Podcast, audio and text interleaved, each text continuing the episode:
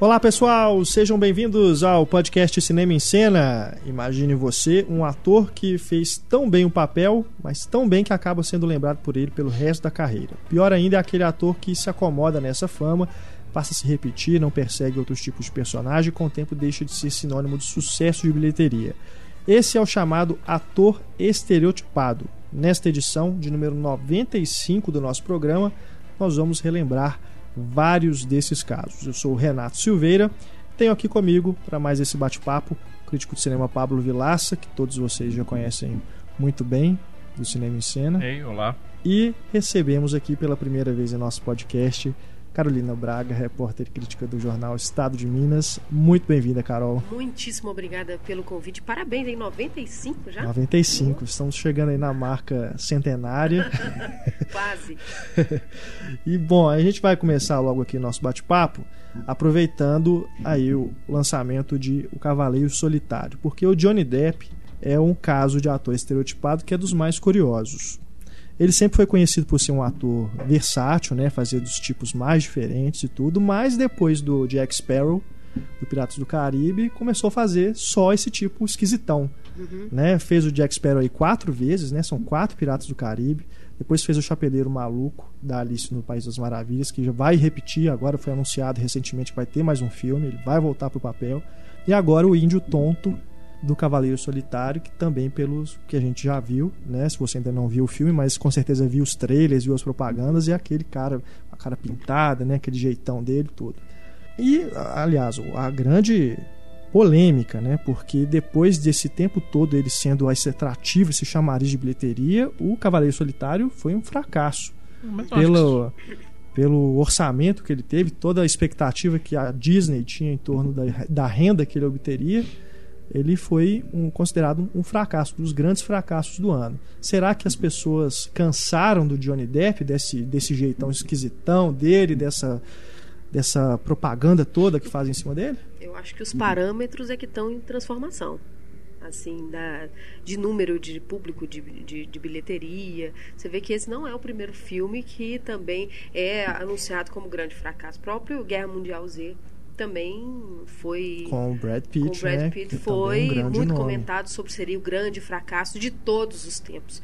Então eu acho que o problema está mais nos números, nos parâmetros dos números do que na história, no personagem em si. Não, sem dúvida. E existem e primeiro que mesmo que o filme fosse um fracasso de bilheteria, que não é um fracasso, quer dizer, pode ser um fracasso relativo, como Carol falou sobre sobre é, se a gente levar em, em conta a relatividade dos números, mas mesmo que fosse um fracasso inquestionável de bilheteria, culpar o Johnny Depp por esse fracasso acho que é, seria bobagem. Uhum. Ou ele, ou mesmo. Como é que é o nome mesmo do protagonista? É o Armie Hammer. É o que fez a rede social, né? É, que faz os gêmeos da rede Seria social. Seria uma bobagem, ou mesmo diretor, ou mesmo produtor. Eu acho que é uhum. mais um caso de um, um produto inchado uhum. que foi mal avaliado pelo estúdio o alcance desse, desse projeto. E existe um certo acaso que a gente tem que levar em consideração, que é o fato que tem certos projetos que eles são considerados fracassos antes de chegar nas bilheterias. É. O John Carter é um exemplo disso. O John Carter é um filme que. Da, também é na Disney, né? Também é na Disney. Que é, um, que é um filme que entrou em cartaz, não é um filme ruim. Eu não posso falar do Cavaleiro Solitário, que eu ainda não vi, vou ver hoje. É, mas não é um. Não é um não é um filme ruim, o John Carter, não é para ser um filme desastroso, mas antes dele ser lançado já existia uma percepção do fracasso dele, que é difícil um filme contornar. É para ele contornar um fracasso, uma percepção de fracasso, só se ele for muito bem sucedido. É, se ele for moderadamente bem sucedido, não tem como você inverter a narrativa e falar assim, não, não, não, ele conseguiu superar. Uhum. Então eu acho que, que, que, que, não. Agora, dentro da discussão de hoje, você levantou uma coisa curiosa, que é o fato de que o, o Johnny Depp ele não poderia ser considerado antes um ator estereotipado, justamente porque ele criava tipos tão diferentes um do outro. É. E hoje, o fato dele criar tipos tão diferentes virou seu estereótipo. É o fato dele fazer personagens que são estão sempre sob quilos de maquiagem. E, e, é difícil ele fazer. Quando ele faz um, um, personagem diferente, chama até atenção. Quando, como ele fez no Turista, muito uhum. ruim o filme, mas olha, o Johnny Depp sem maquiagem. É. Né? No Inimigos Públicos do Michael Mann, Exato. que ele faz bem, o filme é bacana e ele faz bem, mas de novo, olha o Johnny Depp sem maquiagem. Hoje é raro isso. É. Então é um, é um tipo curioso de um personagem que fugiu tanto do estereótipo que virou o próprio estereótipo Você sabe quando eu vi o trailer do Cavaleiro, eu achei que fosse a continuação de Piratas do Caribe? Sério, eu achei que tava Parece tão mesmo. parecido que eu Uhum. falei, lá vem mais um. É, é verdade. É, é, mesmo porque a equipe criativa do projeto quase toda é a mesma, né? É. Agora, o que que faz um ator cair nesse estereótipo? Será que é a falta de ambição? É, varia de caso para caso, mas é, tem esses que- fatores, né? Interesse financeiro, é, não, não é tem versatilidade, cinema, não é não tem um bom agente. Será que a- Uhum. até as próprias características físicas do- de alguns atores, né, favorece que ele seja, seja, seja sempre o tipo mal, ou então o brincalhão? Tudo né? isso, tudo isso. Mas eu acho que existe, e a gente pode discutir, eu acho que a gente vai discutir casos individuais pra gente entender um pouco melhor isso. Mas eu acho que antes é bacana falar sobre essa questão do, do typecasting, né? Que isso, é- isso chama typecasting, quando você Typecasting. escala um ator para viver um tipo. É, que é, sei lá, é o, o, o bandido, ou o a policial mocinha. bêbado, a mocinha, a prostituta do coração de ouro, esse tipo de coisa que você tem personagens, atores que vivem. Que não é uma coisa nova e nem é exclusivo de Hollywood. né? O cinema, o cinema hum, soviético nas décadas de 10 e 20 tinha uma coisa bem parecida com isso. eh, Eles chamavam, não era de typecast, eles chamavam de eh, tipagem. Uhum. E aí, só que em vez de ser, de ser tipos, eh, personagens eh, característicos, tipo policial bêbado, etc., eh, etc., os, os atores eles eh, viviam estratos sociais específicos. Você tinha um tipo de ator que vivia o burguês, o proletário, o revolucionário. Então, mas a, a lógica era basicamente a mesma, da tipagem com, com o typecasting. Uhum. Agora, em relação ao typecasting, é, é fácil entender. Um filme ele tem duas horas para contar uma história. Ele não tem tempo para ficar criando nuances. Então, muitas vezes é mais fácil, para economizar tempo na narrativa, em vez de você ter que apresentar um personagem do zero, se você escala um personagem que ele já é conhecido por, por ter imbuído essas características específicas, você já ganha tempo. É da indústria isso. É da indústria. E é fácil, é, é econômico. Narrativamente é econômico, é eficiente. O problema é quando vira.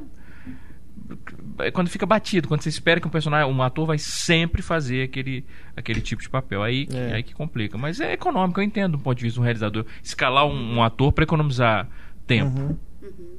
É, e, e eu acho que eu fiquei pensando muito o quanto isso tem a ver com os gêneros, né? E até a preferência do ator de fazer aquele gênero mesmo, pode ser. Quando você pensa em, sei lá, é, que, comédia romântica, você vai ter, tem a lista lá das pessoas que vão lançar uma caixa de comédia romântica, vai ter, sei lá, dos últimos 20 anos, um filme da Julia Roberts, É do Hugh verdade. Grant, Exato. Meg Ryan, Meg Ryan. Matt McConaughey, Renée Zellweger, é mesmo, é verdade. É, Reese Witherspoon, Isso, é nossa. verdade. Agora. Porque que, é uma- que é até uma preocupação de carreira, né? Eles fazem um filme que é bem sucedido, eles falam, vou continuar fazendo isso que eu vou ganhar muito dinheiro, vou ter prestígio e, e eventualmente eu posso fazer um projeto pessoal. Só que esse projeto pessoal fica sendo sempre adiado porque, pô, agora tem um outro projeto que vai dar muito dinheiro, não posso negar e tal. É, até que chega um ponto que eles percebem que não tá, Esgota? Não tá dando mais dinheiro, eles param de ser chamados para fazer esse tipo de filme, até outros tipos de filmes simplesmente colocam, são colocados para escanteio porque surge um ator mais do momento, É. né? E Aí aí eles começam a ter que fazer. É, tem, um- tem, tem um ator que eu É. gosto muito, sempre gostei. Se eu for pegar minhas críticas lá atrás, quando o cara. Quer dizer, a- o primeiro filme dele não, não tem crítica, mas é um, é um cara que já me chamou a atenção nessa época, foi o Tempo de Matar. O primeiro filme no qual ele se destacou, que é o Tempo de Matar, que é o Matthew McConaughey. Isso. E aí, quando ele começou a fazer as comédias românticas, eu lembro até que tinha uma, uma crítica que eu escrevi há muitos anos, do, do acho que é Como Perder um Homem em 10 Dias, em que eu falo que ele é um ator muito interessante, um ator bacana, e que estava começando a fazer só o mesmo tipo de papel. E aí ele começou realmente, só comédia romântica, comédia romântica, comédia romântica, o tipo conquistador que não quer muito levar a sério uma mulher, e aí o filme é sobre justamente uma mulher mostrando, levando esse cara a amadurecer, etc. E eu, fui, eu ficava frustrado, porque é um ator muito. Eu sempre gostei muito do Matthew McConaughey, eu sempre achei um ator muito interessante. E, mas que se limitou nisso. Até que agora, no ano passado e esse ano, o cara resolveu, não, eu vou fazer filme de verdade, vou resolver, resolveu atuar. E aí você viu o potencial que estava desperdiçado esses anos todos. Ele fez o, o Killer Joe, que ele mata pau no filme. Ele fez o filme do, do Richard Linklater, o Bernie, que ele Isso. faz um papelzinho, mata pau no filme. Ele fez o, o Mud, que é um É filme, mesmo. o filme é um filmaço, e ele tá muito bem no filme. Então, você fala, porra, o que, que esse cara tá perdendo tempo fazendo comédia Pura romântica? estratégia. É, então ele tava o tempo todo construindo a, a fortuna dele. Agora, tá- primeiro que os filmes dele começaram a não render tanto quanto antes. E, e segundo, que talvez uma inquietação artística mesmo. Tipo, Uhum. o que, que eu tô deixando? Qual que é o meu legado É. artístico? Ele tá no Magic Mike também, né? Ah, o Magic Mike, Que é um- verdade. e que ele também um faz muito bem. É. Muito interessante também. Do, né? Mas- Acho que esse negócio da inquietação artística pega muita gente também, né? Você vê o Jim Carrey, a gente tá falando do Jim Carrey, Isso. Né? Que ficou durante muito, Muito tempo, tempo. como o careteiro, né? O careteiro das comédias. É. E aí fez. Aí ele aí começou aquela eterno. tentativa de vamos colocar ficou muito tempo, o Jim Carrey no se você Oscar. parar pra- teve pra essa, pensar, teve. essa época, né? Mas não foi tanto tempo, não é igual o Matthew McConaughey, porque do, do, do, do- do ano em que ele realmente foi lançado, quer dizer, teve o Ace Ventura, que é de 92, se não me engano, Máscara. o Máscara e o Debiloid, que é a trilogia que lançou, vamos, trilogia entre aspas, que lançou o Jim Carrey. E o, o Show de Truman, acho que é de 98, quer dizer, 98. quatro anos, ele já quis fazer coisa diferente. É. Acho que a diferença mesmo, a água pro vinho, é brilha eterno de uma mente sem lembrança, né? Verdade, verdade. Que aí não tem nenhum tipo de conotação É. cômica, né? Porque até o Mundo de Andy também é um, é um humorista, que É. é verdade. E o Cine Majestic, que é um drama mesmo. Né? Nisso não tem nada de humor. Pois um é, de drama 2001, 2000, 2001 esse. 2000, é, por Agora, aí. em compensação, ele depois voltou pra comédia e anda bem subido, né? É, ele fez os Pinguins do Papai, agora tá cogitando fazer Debi Lloyd 2. Quer dizer, voltou pro pra área de, que ele foi lançado, né? Volta É. a fazer esse tipo de comédia, mas Com a diferença que você falou dos Pinguins do mesmo, Papai, que eu né? não assisti até hoje, e não tô assistindo particularmente assistir, mas é, é engraçado, é um caminho curioso de, de comediantes que, que se estabelece, que fazem muito sucesso. Depois de um tempo, talvez porque o público muda de interesse e passa a se interessar por outros comediantes, passa a fazer filmes de família. Ed Murphy, Robin Williams. é mesmo. Uhum. E aí, normalmente, é fim de carreira, cara. Você pega Ed Murphy, depois começou a fazer esse tipo de filme, acabou. Cadê o Ed Murphy da década de 80? É. Aquele cara que era até transgressor no humor dele. Robin Williams, mesma coisa. Será, é, é, pô, é É. perigoso isso. Agora O Robin triste. Williams é, é interessante, né? O, o filme que ele fez pra sair do estereótipo é aquele Retratos de uma Obsessão, que é um personagem também totalmente diferente que você nunca esperava vê-lo fazendo. Antes disso, ele já flertava bem com o drama, né? É, ele fez é, É, só- Adams, o a, Sociedade Poetas Mortos. Sociedade dos Poetas Pra Mortos. você ver, se ele tá de barba, Amor além da vida. se ele tá de barba, é um drama. Ah, o estereótipo. Mas é verdade. Gênio Indomável. Isso é um negócio curioso. Isso. Quando o comediante ele quer ser reconhecido como ator sério, normalmente ele deixa a barba crescer. Você pega até o Steve Carell no, no Pequena Miss Sunshine. É um negócio que você pega curioso. Você começa a observar isso pra você É, ver. Atores e comediantes, agora é drama. Barba cresce. Agora, eu- uma coisa que eu tava comentando com, com o Renato que eu acho curioso, e as mulheres, né? Será que os homens são muito mais estereotipados do que as mulheres? A gente até agora, o único nome, acho, feminino que eu falei foi da Julia Roberts. E não, da, das Meg outras. Ryan. né? Não, não, mas é, mas Ryan. é curioso, porque você falou um negócio, existe uma diferença, eu acho. Que é o fato dela viver o mesmo tipo de personagem e fazer o mesmo tipo de filme. Que é diferente. Você pode viver, né? Eu acho que no caso das mulheres, é curioso você ter falado, é, elas podem, por exemplo, comédia romântica, que é o gênero típico. Fazer várias comédias românticas, mas os personagens dentro do- do- do- dos filmes são diferentes. Por exemplo, a Meg Ryan, princesinha da queridinha da América fez na comédia romântica virou assim um- o ganha-pão da, da Meg Ryan. Mas se você pega o personagem da Meg Ryan, por exemplo, em Joe versus Vulcão, é, Harry Sally, Sintonia de Amor, são três personagens completamente diferentes. Então eu não diria que eu não diria que ela virou um estereótipo, ou que ela passou a vir um estereótipo. Ela se entrega ao mesmo tipo de, de, de- de gênero. É diferente do Matthew McConaughey, que a gente falou mais cedo, que ele faz o mesmo tipo de filme e o mesmo tipo de personagem. Mas isso está na escolha do ator, na forma que ele cria aquele personagem, na oferta dos personagens? É uma pergunta in- intrigante, que eu acho que aí ele tem que avaliar caso por caso. É, Ou caso por A caso. maneira como o homem faz. Porque, Mas eu acho que é claro, mais interessante, pelo que você ter falado, mais inter- acho que o homem tende a se repetir mais. É. Nesse sentido mesmo, é verdade. O homem tende a se repetir mais. É. Mas, por exemplo, análise assim rápida, me, É. me parece mesmo. dentro aí do gênero de filmes de ação, a gente tem duas que a gente pode dizer que fazem o mesmo tipo de personagem quase sempre. A Michelle Rodrigues Hum, e a Mila Jovovich. É. São sempre, né, as heroínas badass, né? é. É. Saem na porrada, sempre com uma camisetinha, né? Alguma coisa Porque assim. tem que, tem que objetificar um pouco, É. né? Porque a mulher então tem que. É verdade. Michelle Michelle Rodrigues, então, principalmente, é. é. Ela é, É a mulher macho. Que eu acho, eu acho extremamente sexy. Cara, eu acho sexy, mano. Juro. Eu tenho um fetiche com a Michelle Rodrigues. Essa coisa dela de. Essa, eu acho. Eu, não é bom. Virou confessional o podcast, mas é verdade. Inclusive Essa coisa- estiveram juntas no Resident Evil, né? A Michelle Rodrigues e a Mila. é.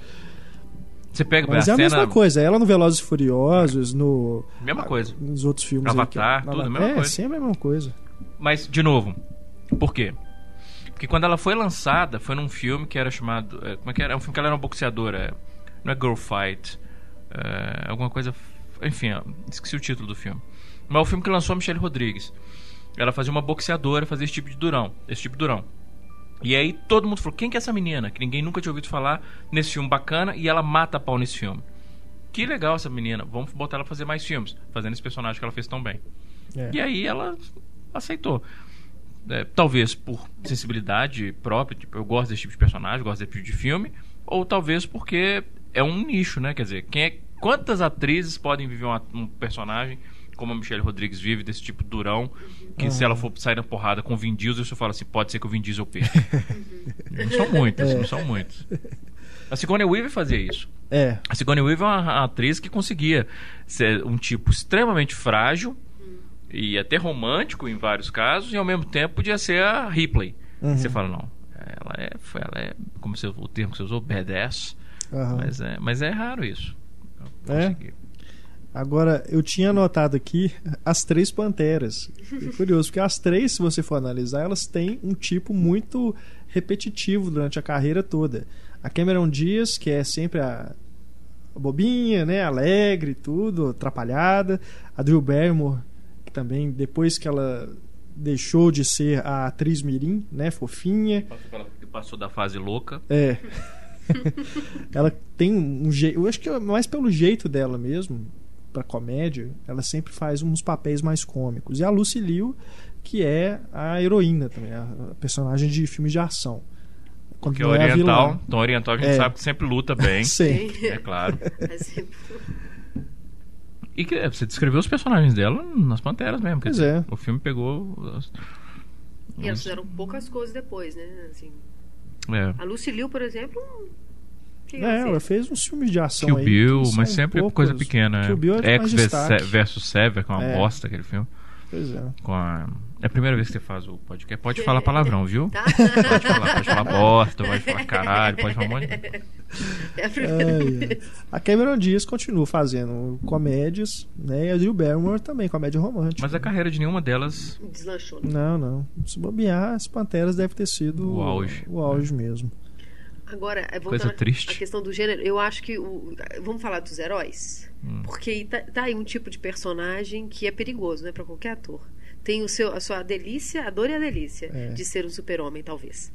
É, Né? Christopher Verdade. Reeve, apesar de ter feito, né, o, em algum lugar do passado, né, fez outros filmes também, mas ele é lembrado, ele é o Superman. Agora, agora mesmo, se a gente acompanhar né, as redes sociais do lançamento do Homem de Aço, é um tanto de gente, quase um tribunal né, defendendo. É. De tal forma que prejudica até os outros atores que vêm a interpretar o Superman, porque sempre é comparado. É, Não, não só isso, mas limita o próprio ator. Como você falou, Christopher Reeve pouca coisa fez. E sempre que ele fazia. É, é interessante isso. Alguém comparava assim, com- vai escrever uma crítica, ele tá bem? Está completamente diferente do Superman. Claro. Eu sempre tinha que voltar ao Superman. Mesmo que fosse pelo elogiar, É. tinha que voltar ao Superman. Uhum. É, o Brandon Rouse. Esse, coitado. né? É a mesma coisa um pouquinho que acontece com o James Bond. O Sean Connery conseguiu criar uma carreira bem depois, né? Mas como ele lutou para conseguir estabelecer uma carreira, mas Roger Moore nada, George Lazenby nada, Timothy Dalton nada. O Pierce Brosnan é diferente, porque o Pierce Brosnan já tinha uma carreira maior antes de fazer o James Bond. Mas mesmo assim, É, como do Daniel Craig, Bond, é. pouca coisa. Pouca coisa. Então, é, são personagens que você, tipo. Tipo, eu tô igual um adolescente. Tipo assim. é, um- é um, é um personagem que você encarna, é ótimo pra sua carreira, você vai ganhar dinheiro, vai ficar no topo da bilheteria um bom tempo, mas você sabe que depois se livrar dele vai ser um negócio meio difícil. É, é um, um pouco que os meninos do Harry Potter enfrentam hoje. Isso. Exatamente. Daniel um pouco não, Radcliffe. muito. E pior, que eles são jovens, né? É. É, é, é verdade. Quer dizer, tem a vida inteira pela frente pra- que eles vão ter que sempre tentar fugir daquilo que fez eles terem É. liberdade pra poder fugir de algo. É. É uma contradição interessante. Eu vi ontem à noite uma entrevista no, no YouTube, com uma entrevista de 40 minutos com o Ralph Macchio, Sim. o Karate Kid. Aí foi feita ano passado. Eles exibiram um filme e depois tem um, um Q&A com ele. E, e aí ele fala disso né, nessa entrevista. Ele fala que nesse, nesse debate depois do filme. É, que durante um bom tempo ele ressentiu, assim, porque ele não conseguiu. Ele tentou criar uma carreira depois do Karate Kid e não conseguiu, até de novo, pelo tipo físico. Aquela expressão jovialzinha e tal. E é interessante que o cara agora tá com 50 anos, mesma cara de moleque até hoje. Impressionante isso. E, e aí ele fala que durante um bom tempo ressentiu, mas que hoje ele abraçou. Então ele falou: se fosse 10 anos, vocês me chamassem para esse debate após o filme, eu ia falar: não, bacana que vocês vão ver o filme e tal, não, mas eu não vou não. Agora eu venho porque assim, pelo menos eu me dei conta que eu tenho algum legado. Quantos atores passam a vida inteira tentando, pelo menos, viver de, de da arte, não conseguem? E os que conseguem fazer o que eu fiz, pelo menos de ter um filme que o marque, pô, então eu tenho que valorizar. Destruiu minha carreira? É. Destruiu. Não fiz mais nada? Não fiz. Uhum. Mas pelo menos eu tenho esse filme. É, mas eu acho também isso, isso tem muito a ver com a personalidade do cara na hora dele escolher os papéis. Quando você estava falando, eu estava lembrando do Leonardo DiCaprio. Que eu acho que ele foi muito perspicaz e inteligente nas escolhas que ele fez pós-Titanic. Verdade. Ele teve um, um, um início de, é. de tropeço que foi o Homem da Máscara de é. Ferro. E depois ele distanciou. É uma boa observação. Que ele dá o tempo, dá a, a distância necessária daquele personagem. É. Até né, pelo tamanho do fenômeno que foi Titanic. É. Ele tinha feito Romeo e Julieta também antes, que, né, que é, é, é aquele. É o galanzinho, né? Que as meninas é. suspiram, né? E tudo viram né, o, é. o, o, o, ídolo adolescente, que é um perigo esse negócio de ídolo adolescente. É, um perigo. É o, o, como é que chama? O, o garoto crepúsculo? O... Robert Pattinson. Robert Pattinson. É, o outro também. É, mas tá a diferença é que o Leonardo DiCaprio é um bom ator e o Robert Pattinson. Mas ele até tentou, ele fez o filme O Cosmópolis. Isso. Você vê ah, claramente é. com a tentativa dele desesperada de se distanciar do, do Oh, que coisa boa, até esqueci o nome do personagem dele no Crepúsculo. Já tô esquecendo que bom. Edward. Edward. Edward. Muito obrigado por me lembrar. Né? Mas é uma tentativa dele desesperada. Claro, assim, que, qual que é o personagem mais distante que vai atrair um público que é o tipo de público diametralmente oposto do Crepúsculo? Trabalhar com um Cronenberg, né? como Cronenberg, num filme como Cosmópolis, e que não, ele, que não é um mau filme, não é um grande filme, mas também não, não é um mau filme, mas é um, é uma tentativa desesperada, claramente assim, é. vou fazer uma coisa diferente. É. Agora, do pessoal aí do Harry Potter, acho que a Emma Watson é que está trilhando, pelo menos, um caminho de mais sucesso, fugindo aí, fazendo produções que vão chamar mais atenção. Não sei, até pelo fato da beleza dela, não sei se vai chamar mais atenção, porque o Daniel Radcliffe fez aquele filme A Mulher de Preto. Uhum. Fez alguns outros aí, menores. Que ele mas... fez bem, ele está bem no filme. Sim, sim. De novo, não é um grande filme, mas ele está bem. É. Suficientemente distante do Harry Potter para você falar, não, ele tem alcance dramático. Mas ele, eu acho que vai ser mais é, complicado ele conseguir. Ela fez aquele filme que todo mundo fala que eu não vi até hoje, que é. Ela fez a, as vantagens de ser invisível. Isso. isso. É, tá agora no filme da Sofia Coppola. Uhum, Bling Ring. Bling Ring. Fez algum outro que eu tô me esquecendo. Ah, ela fez um papelzinho. Pois é, ela fez um né? papelzinho, é né? Menor, mas é mas... que é bacana. De novo, é, é, ela podia ficar deslumbrada falando, não, eu sou da franquia Harry Potter, vou é. fazer um coadjuvante da coadjuvante. Sim. É uma, é uma, é uma... Mas não, ela fez justamente para assim, vou começar de novo minha carreira, entre aspas, né? É. Uhum. Agora, no cinema brasileiro, hein? Você sabe, é engraçado você falar isso, porque eu acho que é mais difícil estereotipar tanto no cinema brasileiro, porque a gente não faz filme de gênero. Uhum. Eu acho que o estereótipo está muito ligado ao filme de gênero. gênero. Concordo. A não ser é. se a gente pegar, por exemplo, Darlan Cunha, esses não, é, atores é, do Cidade de Deus, que eles têm uma recorrência aí nesses filmes de não, não digo o Darlan Cunha, mas, mas a gente tem atores que, que, fazem é esses favela movies, né? Que eles chamam. Favela, eles chamam isso de favela tem, movies? Tem esse termo, favela movie. Eu acho que aqui a coisa é mais cruel. que eles estão recorrentes ali. O cara faz um filme e nada mais. Vinícius Souza, por exemplo. É, principalmente quando é criança, né? É. Principalmente ah. quando é mesmo. Eu não é, sei se a gente é, teria um. Sabe? Eu não sei se a gente pegar, por exemplo, o Mojica, né? O Zé do Caixão. Não, mas é diferente. É uma coisa que ele cria um personagem Ele é aquilo, ele é. abraça é. aquilo, né? Talvez com essa onda de comédia, né? A gente entra um pouco mais nessa coisa do gênero mais definido, aí essas figuras começam a ser reconhecidas, tipo Leandro Assum, aí começa é. a, a, marcar mais. É verdade, verdade. É, mas aí de novo tá dentro do gênero. Tá dentro do gênero. É verdade. É. É, não sei se a gente voltar lá na época das pornochanchadas, que sempre tem o mesmo pessoal ali fazendo, né? O Carlos Casagrande, né? É, não, aí você tem, que não, você tem Mazarop depois, você tem Oscarito, é. você tem Grande Otelo. É. Mas, de novo, aí eu não sei se é uma questão de estereótipo. Essa é a diferença curiosa que a gente começou a mencionar no início. Se é o estereótipo ou se é o cara que é assim. Não, e até se é o cara que é assim. Você pega Oscarito ou Grande Otelo o, o Tião Macalé. Uhum. São, são, figuras tão, tão, tão emblemáticas que eu acho que não tem nem como a pessoa fazer o tipo de coisa. E, e aí é o estereótipo que ela faz sempre mesmo de personagem, ou porque não tem como ela fazer outro tipo de personagem? É, é escolha ou é. Eu sempre me imagino. Biologia. Eu sempre imagino o Renato Aragão fazendo alguma coisa que não seja de dia. Você imagina isso? Eu não consigo nem imaginar, não consigo. nunca parei não, pra é, pensar. É, é, isso que eu falo. Nunca parei pra pensar. Não, mas isso é curioso. O Morte Cega, meu segundo filme, ele é uma... Ele, ele, o filme é sobre um sonho, assim, que pega um, um ator estabelecido e, e, com um personagem e aí chama esse cara pra fazer um papel de um vilão. E é, no filme é um diretor que tem um sonho com isso. Ele sonha no, no filme ele sonha com o Geraldo Magela, que é o ceguinho, uhum. e aí ele resolve chamar o ceguinho para fazer um, um vilão. E o filme me veio num sonho. Eu sonhei com aquela história mesmo, assim. E eu sonhei com o Renato Aragão. No meu sonho era o Renato Aragão. Mas quando eu fui escrever a primeira versão do roteiro, nem na primeira versão do roteiro eu nem perdi tempo colocando o Renato Aragão. Porque eu sabia, assim, que primeiro, é, eu cresci vendo os Trapalhões. Uhum. É, é, eu não conseguia visualizar funcionando. E segundo, que eu tinha certeza absoluta que mesmo que eu tivesse todo o dinheiro do mundo para oferecer a ele, ele não aceitaria. Uhum. É, é questão de ter de não ter interesse em fazer o tipo de personagem. Uhum. Então já na primeira versão do roteiro, na primeira versão do roteiro era o era o Zé Bonitinho, uhum. Jorge Loredo. Aí depois virou o Ceguinho é, Geraldo Magela. A questão do, do, Renato Aragão, eu penso mais até no Chaplin, por exemplo, como fez o Rei de Nova York. Uhum. Sabe, fazer uma coisa já assim, já no, numa carreira já estabelecida, mas tentar fazer um papel que não é uma coisa que vai é, sair demais assim do que ele está acostumado, né? Que as pessoas não vão deixar de reconhecer que é o Renato Aragão, mas fazer um papel assim, sabe, uma coisa que até tipo o Bill Murray no Encontros e Desencontros, sabe? Faz um, uma coisa assim que é mais um papel mais até dramático. Tem humor ali, mas uma coisa mais. Eu não sei nem se dá pra dividir, separar assim, Renato Aragão e Didi. É. é, é muito difícil mesmo, né? É porque. é o que me veio na cabeça, ícone, sabe? Cara, é, difícil, é, muito é um difícil mesmo, é. é. Mas o Bill Murray, o Bill Murray, logo no início da carreira, ele tentou. Com um filme que, inclusive, se não me engano, ele produziu, que é O Fio da Navalha. É, uma porcaria o filme. Mas é logo no antes, antes de. Antes, acho que é antes de Caça Fantasma, inclusive. Uhum. Logo depois que ele saiu do Saturday Night Live, passou uns 3, 4 anos, ele produziu esse filme que era justamente assim e foi um fracasso, assim. Tanto que aí depois ele passou a vida inteira fazendo comédia.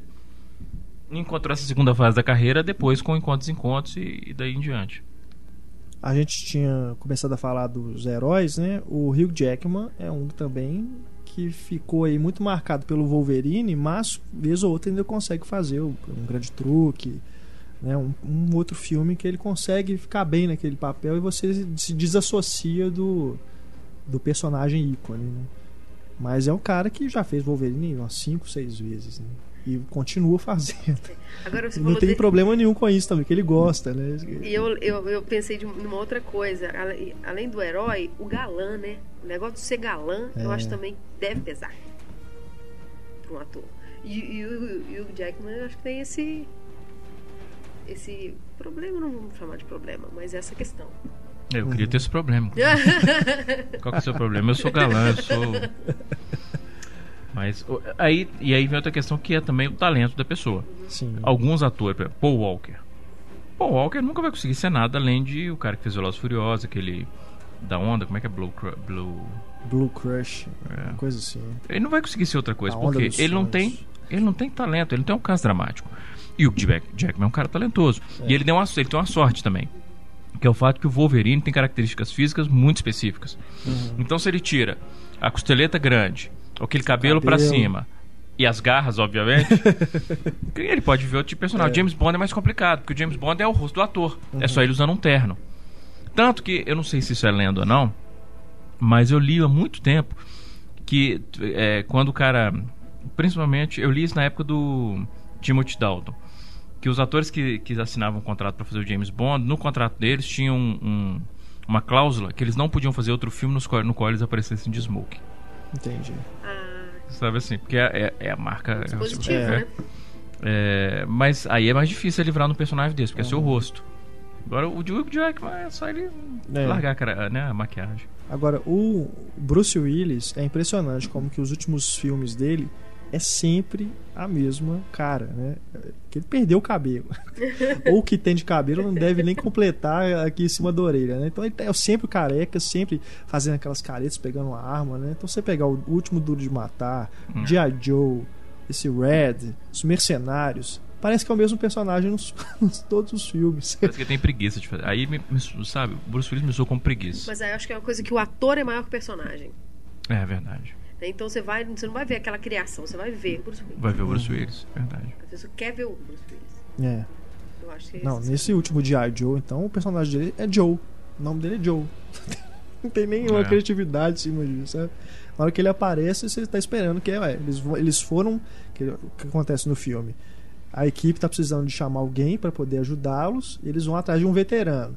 É o Bruce Willis, que é um veterano do filme de ação, É. né? Engraçado que ele aparece, assim, ah, é, lógico, é o Bruce Willis que vai salvar o dia. que agora até me toquei um negócio aqui. Desses nomes que nós já citamos, pelo menos três. Eles são tão marcantes como eles mesmos que eles já fizeram o papel deles mesmos. Enfim, Bruce Willis interpretou Bruce Willis em dois filmes. É, Né? O, o, o Oceans, o 12 Homens e um é Segredo. Dois Homens e o Segredo e aquele o- com Robert De Niro. jogador, né? Então, três filmes. Três. Porque tem aquele filme com o Ah, Robert De Niro é, também. É verdade. Que o Robert De Niro faz um. What Just Happened. Isso, What Just Happened. Então, são três filmes em que o Bruce Willis faz o papel, literalmente, É de. Bruce Willis. Julia Roberts Aham. interpretando uma versão. Tipo, ela é a cara da Julia Roberts no 12 Homens e um Segredo também. É. Bill Murray interpretou Bill Murray em pelo menos eu consigo me lembrar também três filmes. O, o Zumbiland. É, pô, agora me deu, me deu um branco total. Mas são três filmes também que ele fez o Bill Murray. Então, cara, é, é- é isso. É tão forte o personagem. Você vai ver. É, o- é- é ele, o ator. Você vai ver o ator. Ele, ele mesmo é maior que. Ah, aquele Coffee and Cigarettes, eu acho que é o segundo. Em que ele faz É. o Bill Murray. E o Space Jam. Lembrei os três. É mesmo. E o Space Jam. São três filmes. Ah, tem também aqueles personagens coadjuvantes que eles chamam de character actors, né? O ator de personagem, se a gente for traduzir. Que o, acho que o mais emblemático, pelo menos né, que eu me lembre mais, é o Vincent Schiavelli, que é, apareceu no filme do filmes do Tim Burton, Uhum. né? Ele sempre fazia aquele tipo esquisitão que ele tem a cara, cara de mal, né? Não, mas ele, coitado do Vincent Schiavelli. Não tem como ele fazer mais nada. Não tem como, é. Porque o cara que o nasce com aquele tipo rosto. daquele, do tipo É a mesma físico coisa, dele. me é- espanta. pô. Ele e o Ron. Perlman. O Ron Perlman é outro. Como é que você É foge outro. daquilo? O Ron Perlman, É. eu lembro que a primeira vez que eu vi o Ron Perlman, que ele me chamou a atenção. Ele era- eles são tão esquisitos que eu tô tendo a é o Ron Perlman, mesmo o Vincent Schiavelli, que é o nome da Rosa. Acho que é o Ron Perlman. Que ele faz meia culpa, meia muitíssima culpa e fica esses... é, o, é o Ron Perlman. É o Ron Perlman. Mas o Vincent Schiavelli você pega. É o Ghost. Ah, ele Aham. começou no Estranho no Ninho. Ele é um dos Isso, caras dos loucos internados. Aí, como é que você foge daquela cara, bicho? Não tem como você fugir daquela cara. Ele nasceu com aquele rosto. Dani Trejo.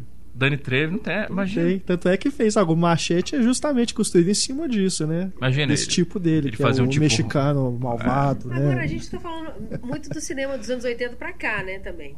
É, e aquela época do Star System? Pô, Será? Aliás, Né? até antes disso. Essas que viraram ícone agora que estão nas camisetas? a Marilyn, né? Essas que viraram É. ícone. Ah, É. entendi. É. Aí o Star System era um negócio mais complicado. Audrey, Porque? A Audrey como as pessoas tinham. Como os atores tinham um contrato com os estúdios, eles não tinham nem liberdade para escolher projeto. Era uma coisa assim, eu faço parte desse time. Então, da, da equipe do estúdio, o estúdio escalava, você vai fazer esse papel. E era uma coisa até muito cruel, porque às vezes o, o- um estúdio fazia acordo com outro estúdio para emprestar atores para projeto. Algumas vezes partir do próprio ator, tipo, me libera para eu fazer aquele filme que eu quero muito fazer, mas muitas vezes era estúdio memória, eu tô querendo um ator do outro estúdio. Então eu preciso que eles me liberem. Então você vai fazer aquele filme para eles. Então os caras não tinham nem controle tanto assim sobre a carreira. Claro, depois que atingiu um certo status, não tinha como você convencer, né? Você obrigar a fazer nada. Mas até antes, ah, antes, antes não, porque sempre foi o sistema de estúdios, né? Eh, Depois que deixou de ser na década de 50. Mas você pega, por exemplo, na Alemanha, vou dizer que não é uma coisa do, típica do, Cinema do americano. cinema americano, Peter Lorre. Hum. Peter Lorre é outro. Fez M. E depois que ele fez M, né, o, vamp- o- o vampiro de Düsseldorf, ele era aquele tipo Aí vai fazer The Stranger on the Third Floor, aí nos Estados Unidos já, quando começa o filme no ar nos Estados Unidos. Mas é o mesmo tipo esquisito, ameaçador, o cara baixinho, de olhos esbugalhados, que não é confiável. E aí é isso, uhum. é, é, estereótipo. É, é, é, não é estereótipo. É diferente. Typecasting. Eu, eu não sei se estereótipo e typecasting seria a mesma é, coisa. É, a tradução, ela não tem uma o estereótipo é o mais próximo do, do typecasting. Mas eu acho que o typecasting é, é, descreve melhor o que a gente está uhum. falando aqui. Aí até... Acho que ninguém também escapa do estereótipo, até os diretores. E roteiristas, principalmente. De ficar preso no mesmo é, tipo de filme. Ficar preso no mesmo tipo de filme, uhum. mesmo tipo de, de estrutura, mesmo tipo de.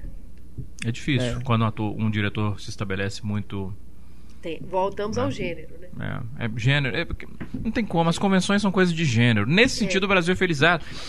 E eu não entendo por que, que tanta gente reclama. Ah, no Brasil não faz filme de gênero, no Brasil não faz filme de gênero. Eu acho ótimo que a gente não faz um filme de gênero. É. Porque fica muito mais difícil você catalogar. Tanto que cinema nacional virou um gênero. Virou. Né? Você, vê, você vê em locadora, por exemplo, você tem de comédia, aventura, não sei o quê filme nacional. Porque como é que você vai classificar? Uhum. Então, eu, eu, acho que é uma vantagem que nós temos isso, não fazer filme de gênero. Eu acredito mesmo que é uma vantagem nossa. E para os nossos atores é ótimo. Você pega um cara igual Wilson Gray. Wilson Gray é o ator que mais filme fez no Brasil. Tudo bem, a maior parte dos, das, dos papéis que ele fez foi de vilão. Mas é um cara que ele tinha liberdade de fazer outros tipos de personagem. Por quê? Porque não era gênero, não tem gênero no Brasil. Então acho é. que é uma vantagem nossa. Eu Mas eu acho que no caso dos atores aqui no Brasil, tem o problema da televisão, né? Que aí a televisão já contribui para estereotipar aquele cara. Aí ele já chega no cinema, dependendo da figura, já é estereotipado. Mas sabe o que eu observo, cara? Eu observo que eles fazem o contrário. Tipo, quando, quando você tem um ator que ele fica estereotipado pela televisão, é quando ele vai fazer cinema, ele busca fazer a coisa mais diferente possível. Você pega Mariana Ximenes, por exemplo. Ah, quer dizer, eu, eu, eu, não, eu, eu, não, eu não assisto novela. E não é, só, não é preconceito nem nada. Eu, eu, boa vontade desse podcast é isso. Eu falei que não é preconceito nem nada. E indiquei que o pessoal aqui é um pouco de preconceito. Eu, eu, eu, não gosto de novela. Mas eu sei que ela interpreta a mocinha, normalmente. Ela, eu não sei se ela faz vilã de vez fez, em quando. Fez a vilã.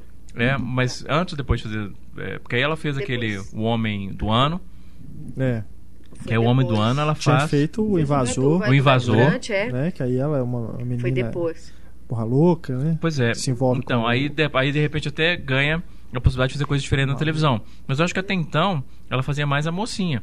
Então quando vai fazer cinema, assim, quero fazer a coisa Total. mais distante é. possível do que eu faço em novela. Graças a nas novelas isso é até bem comum, né? Uma atriz que sempre fez a mocinha, de repente ela faz uma vilã. Né? Isso é, é Mas no caso dela, não será né? que é porque ela teve o cinema é. como transição, não? Eu acho legal isso. É, Testa no cinema, de certa é, forma, ela ser. mostra a, a é? nuance que ela pode chegar no cinema. Eu acho que faz sentido. Gostei dessa sua. Ah, mas eu sou, é, é porque é a primeira vez que você faz, você não sabe. Eu, eu sou gênio. Assim, eu leio essas críticas. Mas é, eu sou genial, então. É, é mas comum. eu lembro, por exemplo, a Giovanna Antonelli, ela fez uma vilã na novela da Sete, se eu não me engano. Que durante muito tempo ela foi sempre a mocinha da novela. Aí ela fez esse papel de vilã. E tem outras atrizes também que costumam fazer umas coisas assim. Né? É. Agora a Giovanna Antonelli acho que não fez nada no cinema, não. É interessante você usar o cinema com essa. Ela, ela fez um filme é, muito ruim tem um com o Renato é... Giannichini também. Né? Tem, Avassaladores. Avassaladores. Né? Mas tem um que ela faz um. ela faz uma vilã. É mesmo. Que é um. É uma vilã, não. Uma é. louca perturbada. Acho que ela até morre no início do filme.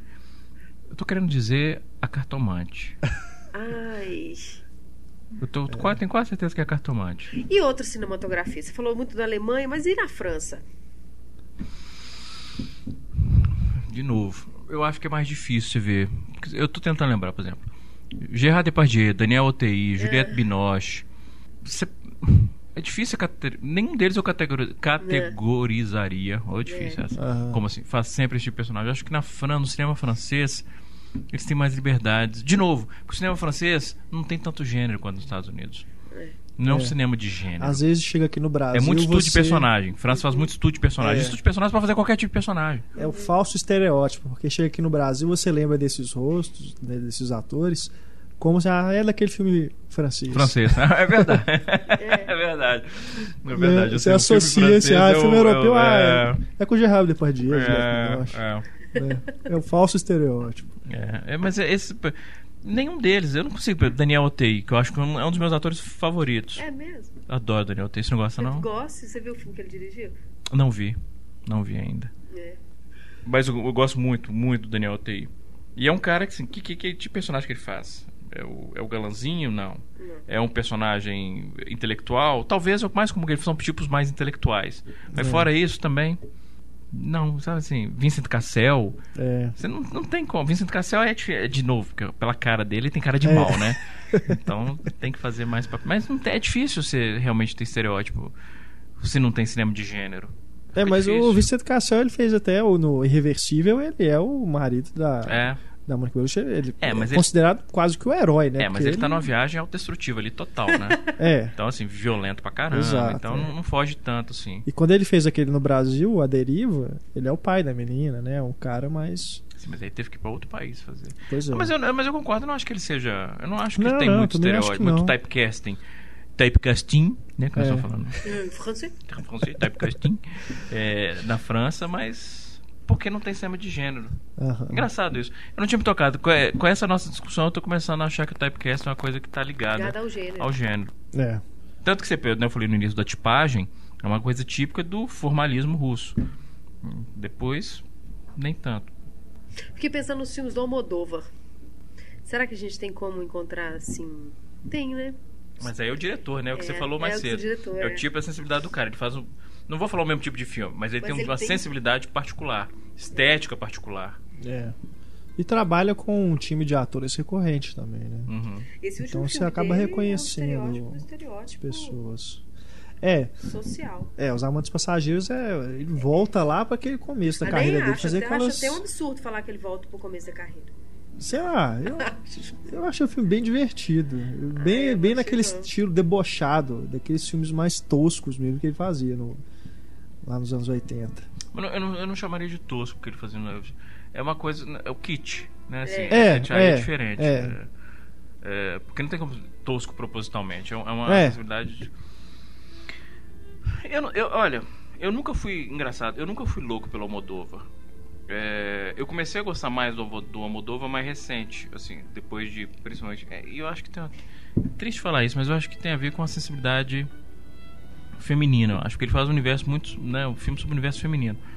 Talvez me falte sensibilidade para entender esse tipo de, de coisa, porque quando ele começou a fazer filmes que se distanciavam um pouco mais desse universo, e que talvez fossem mais universais, começou na má educação. Ah, Na má educação, eu, eu, eu, eu, eu primeira, foi a primeira vez que eu foi a primeira vez na má educação que eu me apaixonei por um Fale filme com ela que é extremamente feminino, né? é, e É. que eu gosto, mas assim, eu gosto muito de Fale com ela. Gosto de Mulheres da Beira do Ataque Negros, gosto de Kika, acho Kika divertidíssimo. Mas não eram filmes que eu me apaixonava. Eu sempre era assim, ah, o filme é legal, mas. O Má Educação foi a primeira vez que eu falei assim, me apaixonei por um filme do Almodóvar. Esse filme é, e é o filme mais entre aspas masculino dele. Tanto que os personagens são todos homens. De novo, A Pele que Habito, né? Volver. é, Volver, que eram filmes menos sobre, sobre o universo feminino e mais sobre personagens, o que é diferente, sobre personagens que calhavam de ser mulheres. É, é engraçado isso, porque agora que eu me toquei, agora eu fiquei deprimido comigo mesmo, com a minha falta de. Por quê? Não, com isso, com essa falta de, de abertura, talvez, para um universo, para um filme tão escancaradamente de universo feminino. É, Agora, esse cinema oriental. Eu tenho dificuldade com o cinema oriental. Reconheço. Aqui que o podcast a gente pode falar tudo, né? Tem dificuldade. Pode, mas dificuldade em que sentido? Ah, eu confundo os personagens. É, Mas é eu- um problema. Porque você fala que oriental tudo é igual? Eu tenho Poxa vida. concentração. Não, não só eles Ah. são parecidos, mas também os nomes. São os nomes. Os nomes você confunde, cara. Você tem que dar apelido pros personagens pra você guardar. É. Não, eu curto. Eu curto. Eu curto. Não, eu curti, e, eu curto E, e também. é engraçado, eles É, fazem. Eu tenho dificuldade. Eles Mas fazem mais filme de realmente uma gênero coisa- do que França, do que Brasil e tal. Porque aí você pega. Aí cinema oriental a gente tem que ver. Se nós falamos cinema sul-coreano, japonês, chinês. Porque o chinês você tem. Porra. Quando você pega o, o subgênero Wuxia é, é a história do cinema chinês todo, assim, é muito bacana, aquela coisa fantasiosa das artes marciais, mas que foge às leis da gravidade e Uhum. tal, a casa fabulesca, que reconta a história da China, mas de um ponto de vista fabulesco, fantasioso e tal, que é o Wuxia Pia. Pia. No o cinema japonês, principalmente recentemente, muito filme de terror. Sim, O sul-coreano, ação ou terror. Mas aí são gêneros. Você consegue. É. Você consegue. Ficção científica também. Você consegue ver gêneros claramente. Engraçado. Tailandês, muito filme de terror. Uhum. Muito filme de terror. E artes marciais, especialmente o Muay Thai. Né? Então não é só filme de ação. Filme de ação como Muay Thai. Aí é mais, é mais fácil você ver estereótipo mesmo, assim, mais typecasting, porque tem Uhum. gênero. E É. também é, é verdade, eles, é difícil para os ocidentais é difícil a gente diferenciar É. fisicamente, né? É, é, a questão do- dos olhos é, é muito. É, é muito diferente, né? Do, Mas você sabe a que tá- quanto mais você A assiste, gente aqui tá com. Acho que pra eles, né, com certeza é, é mais Mas é isso que eu ia comentar de agora. diferenciar. No começo, quando eu comecei a assistir filmes- filmes do não tem Oriente- nem preconceito nem nada, realmente há uma dificuldade. mas de novo, é, é hábito. Quando eu comecei a assistir filmes do Oriente, há muitos e muitos anos, com certeza. Era Ah, eu, eu, eu, eu me é, realmente é. me perdi. Hoje eu consigo ver claramente assim. Ah, esse é chinês, ah, esse é sul-coreano. Sim, Até sim. assim, eu, eu vejo claramente. Não, não. eu- Esse, eu sei o país que a pessoa é. Uhum. Tá? E aí fica fácil diferenciar um rosto de outro. Assim, é, É. é hábito, é hábito. É. Agora, voltando pra cá, o, eu diria que. Brasileiro não, brasileiro é tudo igual. do cinema do cinema sul-americano, o Ricardo Darim, eu acho Oh. que é um estereótipo. Ah, não acho. O Ricardo Darinho, eu acho que ele já tá caminhando pra virar aquele o ícone também É, Ah, mas eu. do cinema sul. É um ator fantástico, sou fã, mas ele tá em todas, acho que até por mas, isso. Mas, mas ele, eu, eu entendo o que você está querendo dizer. É o astro, né? O astro É. argentino. Eu entendo, mas eu, sabe? você pega o personagem dele no Elefante Branco, pega o personagem dele no. no não é Coyotes, Abutres. Aham. no, no Abutres, no Filho da Noiva, no O Mesmo Sol, a Mesma Chuva. São personagens São completamente diferentes. Uhum. Clube da Lua. São personagens completamente diferentes. Eu não vejo isso, não. Engraçado que ele tem essa nuance que você estava falando das mulheres, Tem. Né? Ele pode até fazer É. filmes de- parecidos, assim, gêneros, mas eu, Uhum. eu realmente não consigo. Você pega um conto chinês, esse que a bailarina e o. Do, do Trueba. É, é que ele faz o. Bailarino ladrão. É. não. Eu não vejo, sinceramente, eu não vejo. Existem. Aí é, nós vamos ver outra coisa diferente. Existem características que fazem parte da pessoa e que não tem como ele fugir disso. É. E aí você vê claramente algum, algum tipo de cadência na, na fala, que você fala assim, isso é coisa Que dele. Mas fora isso, os personagens são completamente diferentes. É igual o Wagner Moura. Eu acho o Wagner Moura um puta ator. E eu acho que ele consegue se distanciar bem de um personagem pro outro mesmo. Você pega Capitão Nascimento, é um personagem. Você pega o. Aquele cara do Vips, outro. do cara é, é completamente o- é outro personagem, o Homem do Futuro, outro personagem. Mas ao mesmo tempo, em todo filme do Wagner Moura vai ter um momento da piscadinha. Que ele começa, qualquer ele tá emocionado, ele tá confuso, é claro que é podcast, então não tem como, né, mostrar, mas assim, ele começa a piscar, é, é uma coisa assim, ele fez, Aham. Ah, sabe? Eu tô mostrando pros meus colegas de podcast. Essa, essa piscadinha dele, todo o filme do, do. Wagner Moura. Tem um momento que ele tá confuso, tá emocionado, tá surpreso, começa com a piscadinha. Aí eu falo, É. esse é o Wagner Moura. Acho que o Darim ele tá virando o, o, o símbolo do cinema argentino contemporâneo. Ah, ele é? Acho que ele virou já. É, e isso para isso para e vai ser complicado para ele até, sei lá, se ele tem objetivo, ambição de dar outros passos e sair desse lugar. Agora é engraçado Fazer ele, filme tipo, É, em outros países. em é, ele é, um- é países. isso que eu falava, é um ator que não foi exportado ainda, né? Às vezes ele não quer. Ou não quer, né? Propostas às vezes já negócio, apareceram. quero ser um peixe grande num lago pequeno ou um peixe minúsculo num lago grande? Porque já é um peixe muito grande. Na Argentina ele é não outro tubarão. na Argentina, é. eu acho que é no continente, né? Se a gente Verdade. pensar, perguntar para um europeu o que, que você conhece do cinema sul-americano e um ator, eu acho que certamente vai ser o nome do Darim que vai aparecer. E merecidamente é um puta ator, um É. ator maravilhoso. Fantástico, Maravilhoso. Sabe, então eu não vejo isso não, Renato. Eu não vejo. Esse, qual que é? Me deu agora um branco. Aquele filme sensacional que tem aquele plano sequência genial no estádio. Que começa. Ah, o segredo dos seus O olhos. Segredo dos seus olhos. É. De novo, sabe? É um personagem ali Sim, sim. introspectivo, sofrido. Eu não consigo. Ele cria, ele cria personagens muito diferentes um do outro. É, verdade. Eu não, eu não concordo que seja typecast no caso do Dari, não. Me lembrei aqui de mais um, um ator brasileiro que costuma fazer um tipo é, parecido. E eu não sei se aí é até pela, pelas características dele mesmo, que é o Gero Camilo. Que tem muitos filmes que ele tá que é sempre aquele, é o nordestino engraçado, fazendo um esquisito. Sabe? É, mas aí ele faz. Mas ele tem- receberia as piores É, notícias dos seus lindos tem lábios. outros papéis que que são. ele é, é completamente diferente de tudo que ele já fez. São é diferentes um tipo mesmo. mais intelectual. e- Mas é questão tipo físico mesmo, né? Pois é. É que tem- não tem como o cara fugir. Uhum. Infelizmente, por melhor que ele seja, quando você vê o Gero Camilo, você vai pensar no tipo nordestino. Você Zé pensa, por exemplo, Hum? O Zé Dumont. Cara, eu sou, eu sou muito suspeito pra falar de Dumont, porque eu, eu, eu tenho Para mim, que o Zé Dumont é um dos melhores atores da história do cinema nacional. É fantástico. Sabe assim, eu. eu... Mas também tem uma questão. Aqui no Brasil, o cara. Já é difícil o cinema acontecer para determinados atores. De uma forma geral, a gente pode dizer até. Aí quando chamam, fazem um convite, o cara oferece o papel para ele, é até difícil ele recusar. Mesmo né? que seja uma coisa que ele já Mesmo fez. que seja né? uma coisa que é repetitiva. É, porque a gente não tem indústria, né? Pois é. Engraçado, Zé Dumont não fez televisão. Quase. Novela, essas coisas. Por que será? Será que ele não recebeu o convite ou porque ele não quis fazer? Duvido muito que ele não tenha querido fazer, porque financeiramente, inclusive, né? É. É um ator tão fantástico. De novo, você pega em Narrador de Javé, você pega no Homem que Virou Suco, você pega na Hora da Estrela, você pega. São tipos completos. Tem o sotaque, é dele. Mas são personagens completamente diferentes. Completamente diferentes. Zé Dumont é um, é, é um dos meus atores favoritos na história do cinema, assim. Agora, o Maurício do Vale também, né? Que fez o Antônio das Mortes. Ele também tem aquele, aquela cara de bandido, né? Tanto que depois nos Trapalhões. dos Trapalhões. Ele interpreta esse tipo, né? Ele abraçou Várias completamente. vezes. É.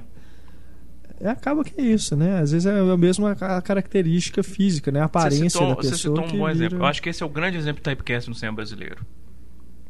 É o vilão. o vilão. Não, não, o, o Maurício do Vale. ah, o Maurício do. Vale, sim. Pois é. Especificamente. Ele é. Ele é um. Ele, ele realmente ali, ele, a carreira dele virou isso. É. Vários dos atores, né, os vilões dos Trapalhões, só fizeram aquilo, né? Até na televisão, no programa dos Trapalhões, ele é os vilões também, né? Hum. Um outro ator brasileiro também, o Jesse Valadão, que também, né, pelo... Tipo Cafajeste, né? Aliás, até pelo né, o título do filme, isso, né? É. é. E É Depois o ele até arrependeu, também. você sabe disso, né? Ah, é? Depois ele se converteu, ao, ele se tornou evangélico. E aí ele renegou todos os- a carreira dele, dizendo que ele fazia tipos absurdamente é, repugnantes e tal. É, mas ele construiu a carreira em cima disso. É. É verdade. Jess Valadão é, um- é um outro caso. É, cara, você só pegar Norma Bengel na juventude, né? Aquela coisa linda. É, mas ainda assim, Renato, eu acho que o. Quando falta gênero, fica difícil ter o typecast. É. O Jess Valadão é interessante, porque é um exemplo, uma boa lembrança sua. Porque, de certa forma, o Jess Valadão era um, era um gênero em si mesmo. O filme tinha o Jess Valadão, você já esperava certas coisas do filme. É. né? Então, o- era um gênero Jess Valadão. Como é que são essas caras canalhas, assim? Eu acho que esse sobrenome Valadão, Uhum. sabe? É, é- é sobrenome de gente canalha, isso. Ai, ai. Vamos ver se ele ouve e responde ver, irritado. né? Vamos ver se ele tá ouvindo o podcast. É, É. bom pra gente ver se ele tá ouvindo. Ah, mas se bobear, algum ouvinte vai mandar no Twitter pra ele. Agora, tem também é, esses atores que. A gente já falou de alguns que abraçam né, o estereótipo. A gente tem o Van Damme, o Jason Statham. Eles não fazem questão nenhuma de fazer coisas diferentes. Eles são os heróis de ação, fazem aquele tipo de personagem ali e é isso. Né? Eles constroem a carreira nisso. Até que ponto você acha Stallone, Stallone, pô. A gente fez um podcast inteiro sobre Stallone, que tem ali dentro da carreira dele algumas comédias que ele fez, alguns papéis até um pouco mais sérios, mas o Stallone é um gênero em si, né? que. Entendo, mas olha só. Ele pode fazer o herói de ação. Ele pode fazer o herói. Mas você pega, por exemplo, você, você diria que o Rambo se parece com o personagem que ele viveu, por exemplo, no Risco Total? Não, de Não forma tem nada alguma. a ver um com o outro, entende? Então é diferente. O, cara, o fato dele ser um herói de ação não quer dizer que, você- que ele é, que é typecasting. É typeca é- e principalmente que typecasting, normalmente é engraçado isso. É, é- é, o, o typecasting, ele, ele implica não só. é, de novo, a gente tinha que discutir coisas. São, são nuances, assim.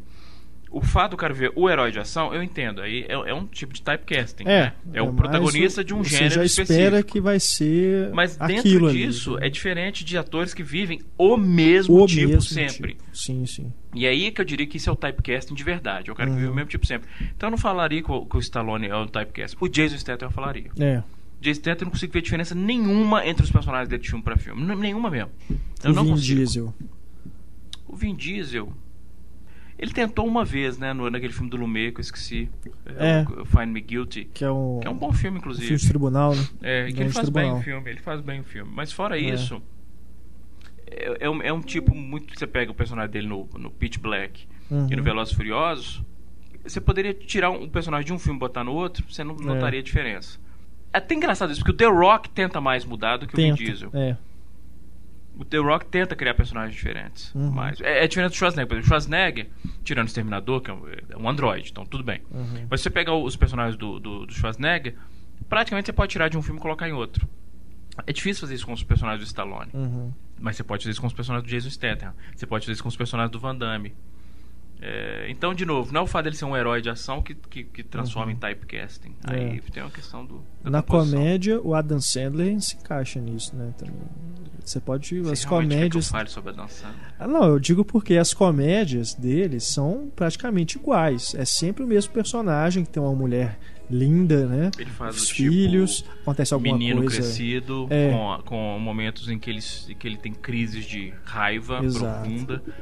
E você tira um que até exemplo. o Paul Thomas aí- Anderson explorou isso Exato. muito bem, mas. Ó. Que é, o- não, que é o que tá fora do, do padrão dele. Ainda E não. Ainda assim, o Paul Thomas Anderson usa Exato. o estereótipo dele pra fazer o. Exato, exato. Essa é a questão. Por isso que eu, né, e eu gosto muito do Brigade de Amor. Gosto O Paul. Thomas Anderson teve essa, essa percepção assim. O Adam Sandler, o que que faz o Adam Sandler ser o Adam Sandler? Ele faz o cara que, que cresceu só fisicamente, mas psicologicamente ele tá na infância ou na adolescência ainda, Uhum, e que tem uma raiva reprimida por causa disso, que de vez em quando ele estoura. é. É isso, são todos os filmes do Adam Sandler. Todos. Little Nick, O Paizão, Happy Gilmore. Não, é Happy Gilmore, né? Sim. É, eu não vou lembrar, eu não vou lembrar os títulos do filme em português, mas assim, é, aí ele pega e faz esse personagem do Adam Sandler, mas num filme sério, num drama. É. E aí funciona muito bem. Agora em comédia, sinceramente, não dá. Não dá. Principalmente com o Adam Sandler, quando ele quer interpretar um personagem, ele vai fazer a mesma coisa. Ele vai criar uma vozinha diferente, projetar o queixo pra frente e como se isso fosse um personagem. É. Tem desse ainda dentro dos comediantes. Essa turma recente também, o Will Ferrell, se repetiu muito, muito até chegar ao ponto dele fazer o Pronto pra Recomeçar, se eu não me engano, aqui no Brasil. Uhum, que ele está no, vendendo as coisas no É. jardim, né? Que é bacana aquele filme. É. bom. É, legal. Agora, fora isso, ele tem muitos papéis que são muito parecidos, né? O Vince Vaughn, que é sempre o cara que fala rápido, né? uma coisa meio chata até.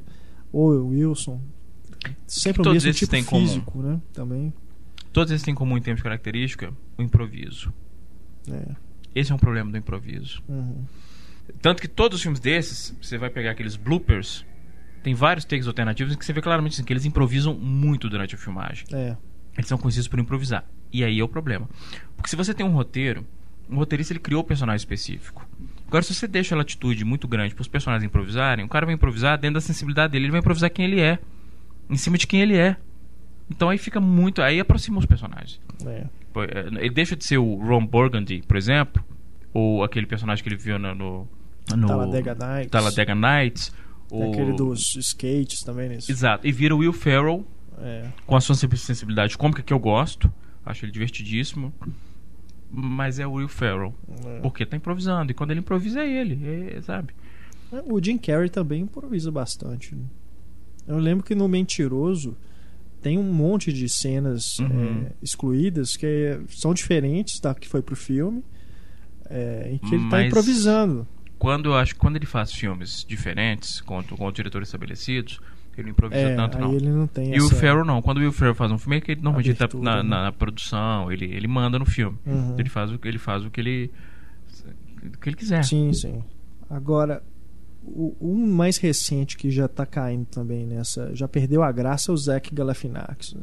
que é sempre o maluco. Fez o Se Beber Não Case e sempre aquele mesmo tipo de barba, né? Alguns outros filmes que ele fez que ele tá com um rosto diferente. Ele tentou fazer um personagem diferente no, can- no- Mas, o candidato, Cara, já. Com o é, Ferrell? que ele faz um tipo meio é. afeminado. Isso, Tipo assim, todo mundo sabe que o cara é gay, menos ele. é. É, aí ele faz um tipo diferente ali. Mas é um Mas, cara que, é. uma boa, já perdeu Cansa, a graça, cansa, é. Outro, esse também me irrita muito, é o Michael Cera. Que é sempre o nerdzinho que fala, né? Mumbling, né? E de novo, é, é- é- é- sabe, eu acho que é um cara que é um ator limitado e que de certa forma tá sempre se interpretando. É. É, é até engraçado, porque logo no começo, até porque fisicamente tem uma semelhança muito grande, ele e o Jesse Eisenberg Sim. eram confundidos. Mas você vê que o Jesse Eisenberg, ele é mais talentoso. Uhum. Ele tem um, ele como ator, ele tem mais talento, ele consegue se diferenciar mais. Eu não conseguiria nunca ver, por exemplo, o Michael Cera fazendo o papel que ele faz no Tru- Não gosto muito do filme. Acho bacaninha, o truque de mestre. Sim. Mas que ele faz um tipo quase galanzinho no truque de mestre, um tipo bonitão que as mulheres suspiram. Você nunca conseguiria ver o Michael Cera fazendo aquilo. Porque o Michael Cera é isso. A impressão que eu tenho, posso estar enganado, mas é que ele é assim. Uhum. Se você for conversar com um cara na vida real, ele é daquele jeito. E ele não tem talento suficiente pra pra distanciar. Concordo, é um porre, é um saco. A Zoe de Chanel. Eu acho que entra na mesma ca- categoria do Michael Cera. Concordo. Concordo. Aquela Linda. Linda, mas sempre meio aérea. É. E, e- e- e não consegue fugir disso. Mas você sabe, aí Renato, acho que a gente tá discutindo coisa diferente. Ah, Nós estamos confundindo, eu acho, nessa discussão. Typecasting e limitação como ator. É. O ator ele pode se repetir e não é porque ele tá vivendo o mesmo tipo sempre, é porque ele é aquela pessoa. Eu acho que o typecasting, de novo, a palavra-chave é type. Ele vive o mesmo tipo. Não é porque ele é assim, é o mesmo tipo de personagem. É igual, por exemplo, Christopher Waltz. Ele fez o. Ele foi lançado, ele foi reconhecido pelo mundo depois do Bastardos Inglórios. E aí começou a cair no, no- Começou a sofrer typecasting. Você vai interpretar. O que, que a gente vai fazer com esse cara que surgiu agora que estamos gostando dele? Pô, ele foi muito bem como vilão do Bastardos Inglórios. Então vamos botar ele pra ser vilão. Eu botei pra ser vilão do Besouro Verde. Botei ele pra ser o vilão até de filmes que são estudos de personagem, é. Deus da Carnificina. Mas ele é o, O Água o para antagonista. Entende? Aí, aí ele começa, as pessoas começam a enjoar. É. Aí ele faz o Django. Que eu, eu acredito que é uma segunda chance pra ele em Hollywood. Porque é um tipo quase que heróico. Uhum. Né? Então tem que saber se ele vai aproveitar ou não. Porque ele, ele sofreu typecasting depois de Bastardos Inglórios e se entregou. Uhum. Até pra estabelecer uma carreira em Hollywood. Tipo, estão me oferecendo isso? Vou fazer. Melhor do que É verdade. voltar a ser desconhecido. Uhum. Aí é typecasting. O Gary Oldman, a gente poderia dizer Nunca. que entrou num typecast porque fez vários vilões. Mas até... de novo, Renato, os vilões. É a mesma coisa do herói São que a gente falou do diferentes. Stallone. Você pega o vilão dele no profissional, você pega o vilão dele no, no, no Drácula, você pega o vilão do Gary Oldman naquele filme que eu citei da outra vez, continuo sem lembrar o nome, que é o filme que ele faz o diretor da prisão, com o Christian Slater e o Kevin Bacon. É, eu tô querendo falar assassinato em primeiro grau, mas não tenho certeza. Nossa, Uhum. e também acho que não é isso. Ah, Enfim. São, são vilões completamente diferentes do o quinto elemento. São diferentes. O fato dele viver. A gente- O, o, o vilão Não quer dizer necessariamente que é. Aí, de novo, nós estamos confundindo duas coisas. Nós estamos confundindo arquétipo é com typecasting. É, acho que é, o problema tá aí, nessa É. diferenciação. Porque, por exemplo, se a gente voltar lá atrás, pegar o Bela Lugosi, ele fez o Drácula, mas os outros vilões que ele faz são muito parecidos, porque sempre tem aquela coisa dele, de, da câmera aí nos olhos dele, ele fazia aquela careta, assim, com né, aquele olhar de mal, assim. É.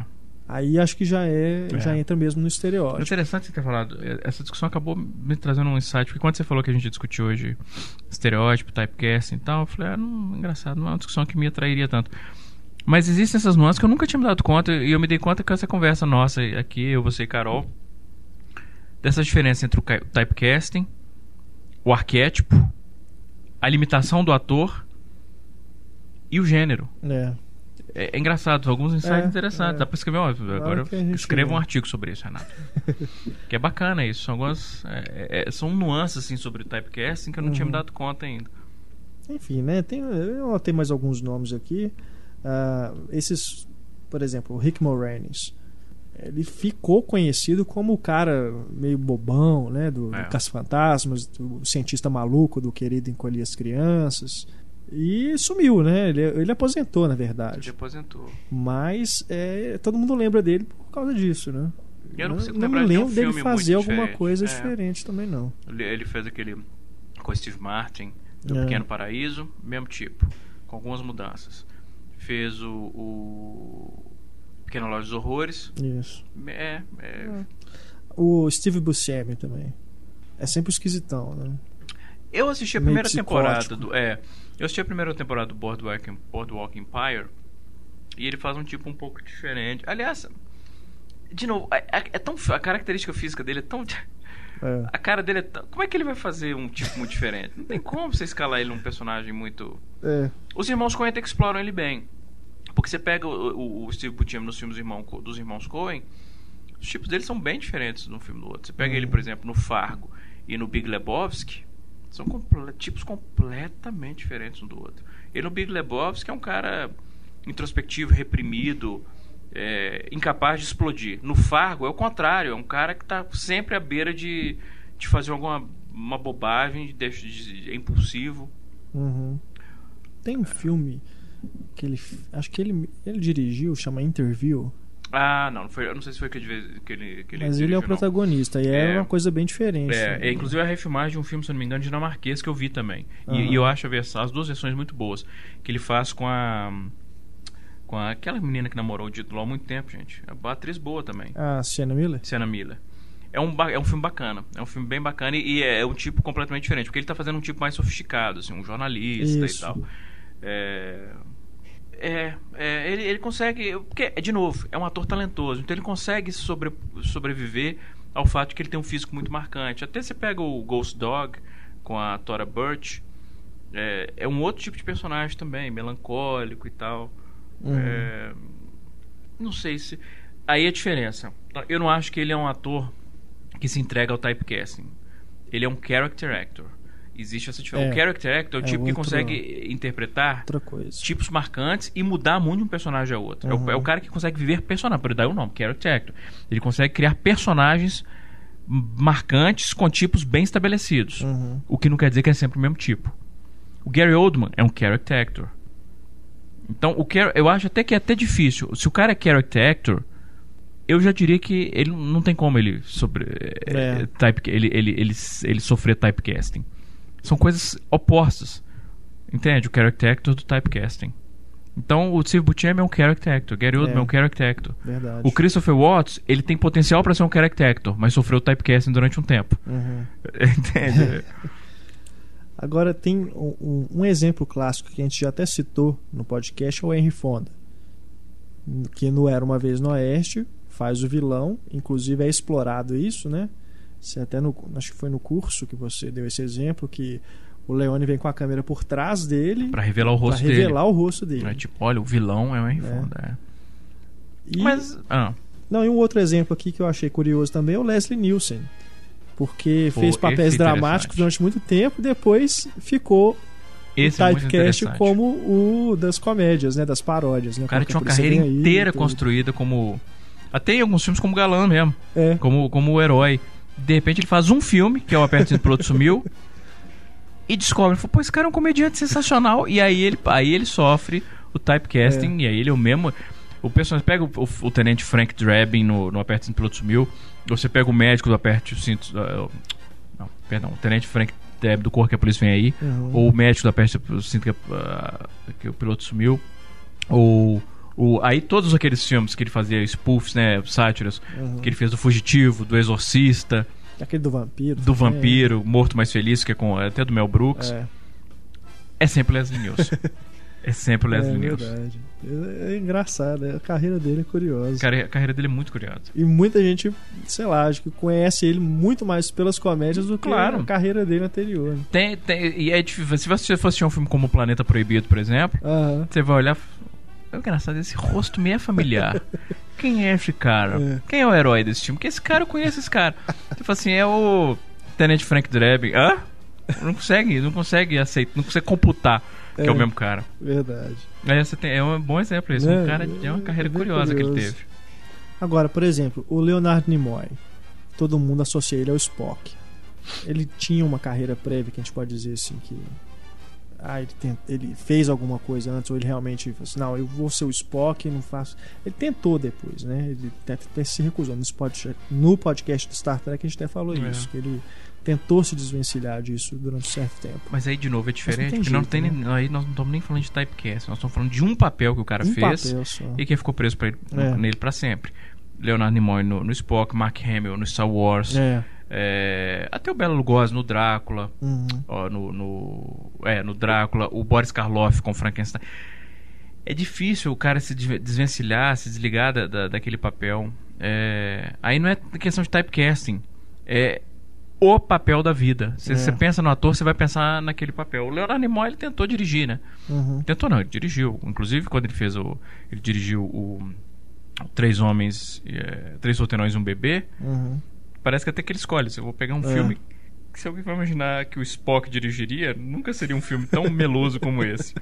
Verdade. Mas o. Ele fez. Ele fez na década de 70, ele fez uma das versões do Invasores de Corpos, que é a versão com Donald Sutherland. Uhum. Ele faz um papel secundário. Uhum. E, mas se eu não me engano, ele faz até um psiquiatra no filme.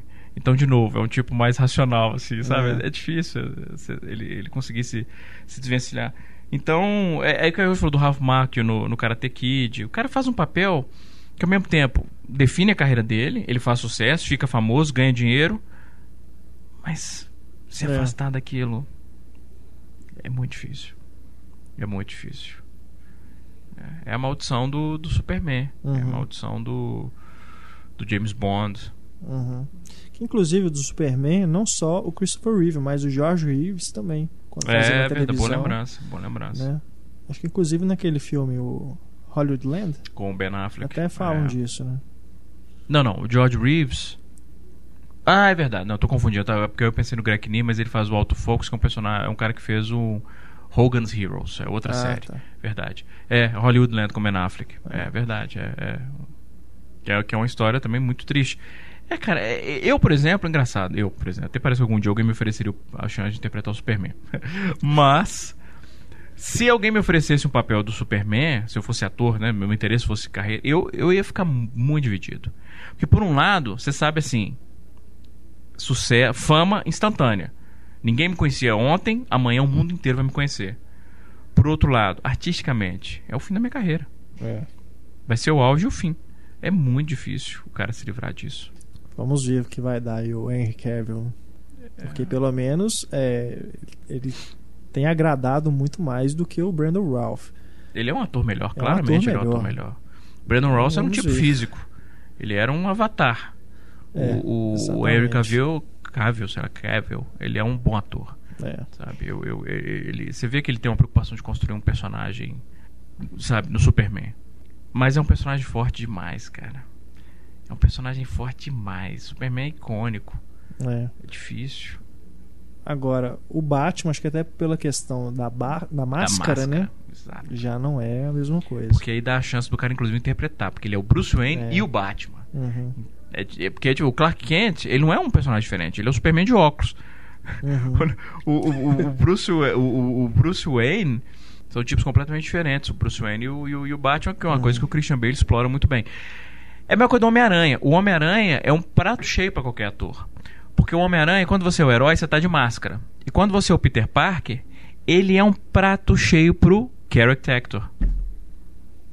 Entende? É. Não é um, o, o, o Peter Parker não é um para um typecasting. Ele é um personagem ótimo para um character actor brilhar com aquilo. O problema é que eles botaram o Tobey Maguire com um ator limitado pra, no, nas É, três e que não fez mais nada, não sei agora que ele apareceu no Grande Gatsby, mas quanto Mas tempo eu- você não viu o Mas Tobey eu não acho que foi por Maguire? causa do Homem-Aranha, não.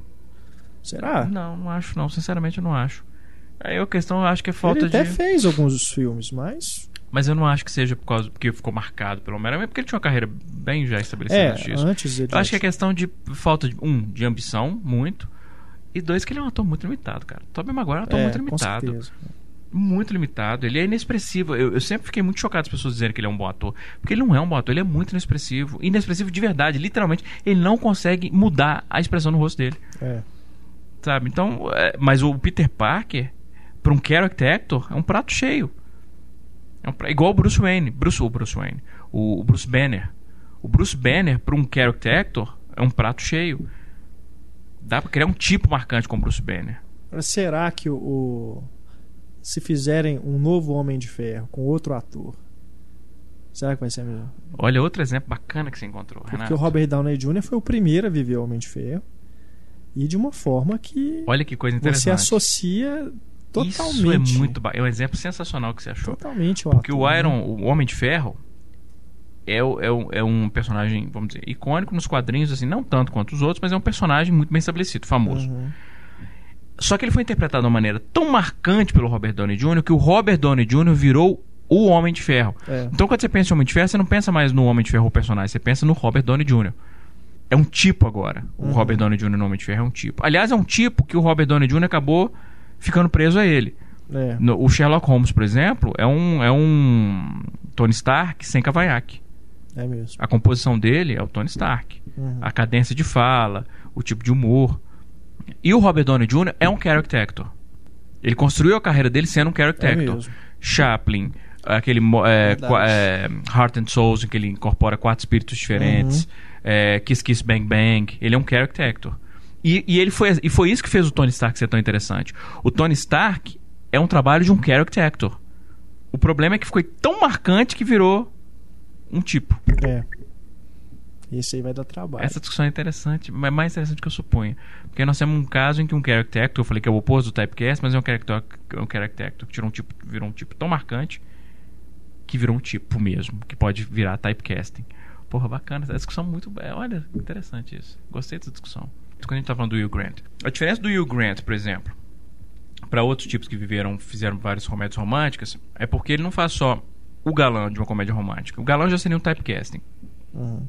Mas ele poderia fazer tipo Tom Hanks. Tom Hanks teve uma época que Tom Hanks fez vários tipos românticos. Sintonia de Amor, Joe versus Vulcão, o Mensagem pra Você, mas eram tipos, eram personagens diferentes um do outro. O Hugh Grant, a diferença é que ele não só vive o galã, o, o protagonista de uma comédia romântica, mas ele faz o inglês, né, o tipo britânico, com humor autodepreciativo e, e inseguro. Aí é typecasting. É. Que é muito específico. É um tipo muito específico. Agora, por exemplo, ele faz muito bem. se a gente pegar o Matthew Perry, que é Uhum. o Chandler de Friends, ali é um caso em que eu não sei se ele é daquele jeito mesmo. Ele é. Ele é. É, Porque o- tudo que eu já vi dele que não é Mesma Friends coisa. é a mesma coisa. Mesma coisa. Mas ele é. Eu fui numa. Eu tava em Tribeca e ele tava lançando um filme lá que era. Eu esqueci completamente. Não, não vou ter nem chance de lembrar o título do filme. Mas que ele faz um, um, um personagem que, inclusive, é baseado. na- o diretor escreveu uma, uma autobi- é autobiográfica a história. O roteirista e o diretor do filme, que eu também não vou lembrar do nome, escreveu baseado na vida dele. Esse que é um cara que fumou maconha um dia. Uhum. Nunca tinha fumado maconha. E ele fumou uma quantidade absurda de maconha e ela teve um efeito nele que depois eu fui ler sobre isso, não é um efeito tão raro assim não. Ele passou a ter uma síndrome, eu, eu, eu tô querendo falar anedônia, mas eu não tenho certeza se é anedônia, que é, mas eu acho que é, que é a, a, que é, que é a, a incapacidade de sentir. Ele fica, é como se ele ficasse sentimentalmente anestesiado Entendi. pro resto da vida. E, e ele é, é- é uma é até uma, uma, uma espécie de uma síndrome dissociativa assim. Uhum. E a história dele. E aí o, o Matthew Perry faz esse cara que ele, ele perde a capacidade de sentir, mesmo de ter sentimentos. Em alguns momentos até você vê que é um personagem diferente, mas ah, o senso de humor é o senso de humor do Chandler. E aí, mas o que eu ia chegar é que teve depois da sessão teve um debate com o Matthew Perry. É a mesma coisa. As mesmas piadas, me- os mesmos trejeitos, Aham. a mesma cadência de falar. E aí você vê claramente, não, ele é assim, Aham. sabe? Aí E é aquela questão do cara né, ter capacidade, ou interesse, ou talento, enfim, de criar tipos diferentes. Que é uma Uhum. coisa que o Matthew Perry, e eu gosto do Matthew Perry, mas é uma coisa que em termos de. Ele não tem latitude como ator. É. É difícil ele fazer outra coisa porque ele não, não tá nele, ele não tem essa latitude. Agora, o- os outros Friends também, né? Se você for pegar, o David Schwimmer agora tá como diretor, Diretor. né? Porque como ator, acho que as coisas que ele fez também são muito parecidas. Não, Não, discordo. Ele fez, por exemplo, ele faz o, o Aprendiz do Brian Singer, Ah, é mesmo. que é um tipo que é completamente É diferente do. Ross. É. Aí depois ele fez uma, uma tem uma comédia romântica com a Gwyneth Paltrow chamada The Paul Bearer. Esqueci o título do filme em português. É outro tipo, é completamente diferente. É, ele, ele é um ator mais versátil, eu Uhum. acho. Eu acho que dos homens do Friends, ele é o mais versátil dos três. É, o Matt LeBlanc tem, me- LeBlanc tem me surpreendido muito numa série que ele está fazendo agora chamada Episodes, em que ele interpreta inclusive o Matt LeBlanc Hum, é, é curioso, ele faz ele mesmo, mas é claro que não é ele de verdade, é uma versão ficcional dele. sei. E que é, é muito diferente do Joey. É muito diferente do Joey. É, então, ele eu até me preocupei porque depois do Friends ele fez a série do Joey, né? do Joey. É, vai, Então, vai vocês ficar vão ficar preso para fazendo sempre. isso pra Essa é sempre. Episodes, que inclusive é um dos, dos criadores, um dos criadores é um dos criadores de Friends também. Aham. É ele faz um outro tipo. Então ele, você vê que ele tem uma certa. que ele tem um- mais versatilidade, por exemplo, que o, que o Matthew Perry. Uhum. As atrizes do, do, do Friends eram mais versáteis. A, a, a Jennifer Aniston, eu ainda acho que é uma boa atriz que não tem ambição. Mas você pega é, The Good ela- Girl, por exemplo. Você É, lembra desse sim, filme? sim. É, por uma. Como é que é o nome do filme em português? Mas, cara, ela tá muito bem no filme. Sim, sim. E é um tipo completamente diferente da Rachel, do Friends. É, Mas ela tem vários é, personagens parecidos. Quando ela faz filme de gênero. É. Quando ela faz comédia romântica. Aí é a mesma personagem sempre, são É. intercambiáveis. Você pode pegar um e jogar no outro. Uhum. Mas é, é a mesmo tipo de personagem. Quando ela faz filme de gênero. Uhum. Mas quando ela fez, por exemplo, aquele filme com o Clive Owen, que é muito fraco, The Sim, Railed, Sim. é, é completamente diferente. Você pega ela no- até no, no Office Space, É, diferente. é, é, é outra personagem, então ela é uma Uhum. atriz que ela é versátil. A Lisa Kudrow, quando ela fez The Opposite of Sex, Uhum. com a, com a, a menina que, a- que fez É a o... Christina Ricci. Christina Ricci. Uhum. Cara, é completamente diferente da, da, da Phoebe. A é, Phoebe também é uma coisa é um tipo muito marcante. muito próprio Então, eu da acho que as atrizes do Friends, eu acho que da- das três a menos, talvez, eu diria, seria a Courtney Cox. Uhum. É, Até arriscou, né? porque quando você vê ela em Pânico, por exemplo, ela É. tinha várias coisas da Mônica do Friends. É.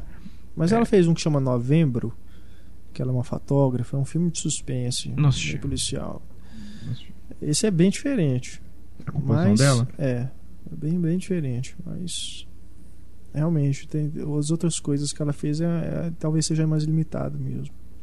Aí você pega outras séries, por exemplo, qual o Seinfeld, que ali são eles, né? O Seinfeld nem precisa falar, mas o Kramer, Michael Richards. Michael Richards, ele é, é aquilo, né? É. Também. Talvez a, a- mais.